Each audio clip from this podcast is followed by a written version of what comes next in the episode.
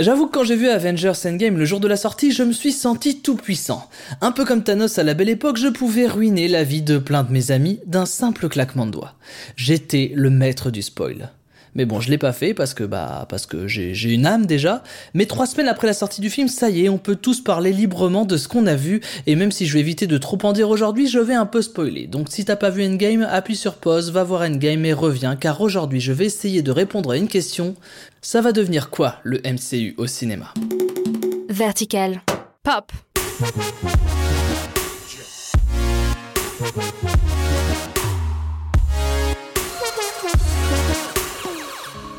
Salut, c'est Thomas pour Vertical Pop. Aujourd'hui, exceptionnellement, je ne parlerai pas seulement d'un film, mais de l'avenir tout entier du Marvel Cinematic Universe au cinéma.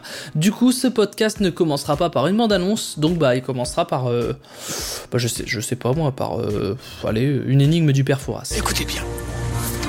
Il sert à battre le blé et maintient les plateaux d'une balance équilibrée. Calamité peste ou choléra, le plus connu fut Attila. Qui est-il? Soyez attentifs parce que je vous donnerai la réponse à la fin. Mais revenons à notre sujet, que va devenir le MCU maintenant que le chapitre Thanos est clos? Ne vous inquiétez pas, il y a encore du projet sur la planche. Pas sûr que cette expression existe. Puisqu'en 2014, Kevin Feige avait annoncé que Marvel Studios avait déjà planifié ses films pour les 14 prochaines années, soit jusqu'en 2028. Ah oui, Kevin Feige, c'est le directeur de Marvel Studios. Hein. C'est pas un mec que j'ai pris au hasard dans la rue. Salut, moi c'est Pat. Eh, je suis mono à l'Alpe du. Bon, déjà en termes de film, la fin officielle de cette phase 3, c'était pas ce Avengers, mais le prochain Spider-Man, Spider-Man Far From Home, qui sortira en juillet et sera dans la continuité de Endgame, puisqu'il traitera largement de la gestion du deuil de Iron Man. Partout où je vais, je vois son visage. Il me manque vraiment. Oui, il me manque aussi. Je ne pense pas que Tony aurait fait ce qu'il a fait s'il n'avait pas été convaincu que tu allais prendre la relève. Mais bon, ce film ne parlera pas que de ça, puisque ça introduit également un nouveau méchant, Mysterio, le roi des effets spéciaux. Se servant de ses talents en effets spéciaux pour créer de puissantes illusions, qu'il utilisera à des fins personnelles, il se lance alors à la chasse de l'homme araignée. C'est ainsi qu'est né Mysterio, mais ça, on aura l'occasion d'en parler dans Vertical Pop juste avant la sortie de Spider-Man. Super, très bien. Et après ce Spidey, on entamera enfin la phase 4.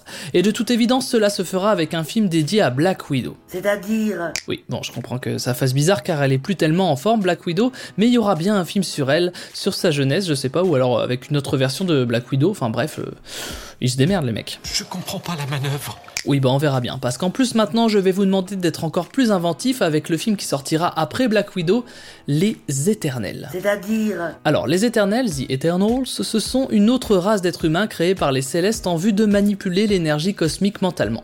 Leur pouvoir principal est donc de contrôler les molécules de leur corps, ce qui leur permet de guérir de toute blessure et d'être insensibles aux maladies.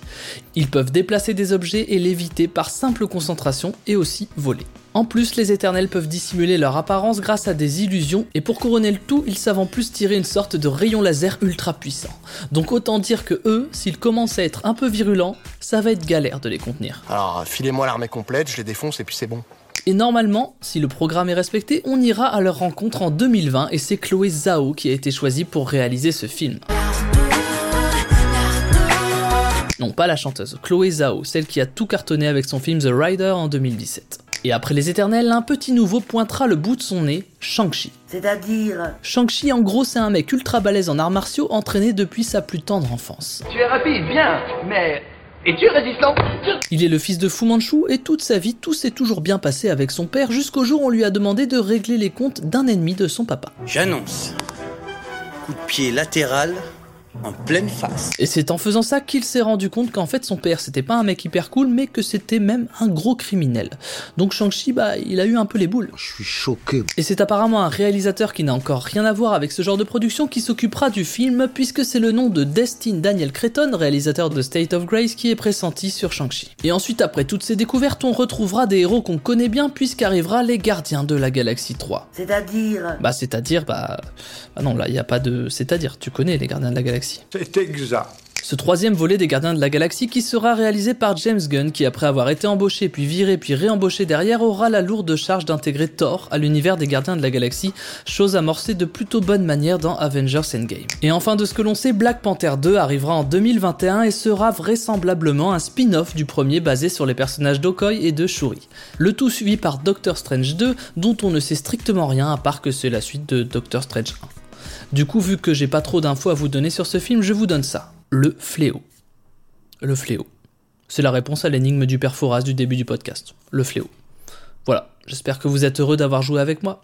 Au revoir. C'est fini pour ce numéro de Vertical Pop. Comme d'habitude, je vous invite à vous abonner à ce podcast sur toutes vos applis de podcast préférés. Et nous, on se retrouve la semaine prochaine pour parler d'un petit film qui fait l'actu de la pop culture et donner des, des petites infos dessus. J'ai une idée. À la semaine prochaine. Pop.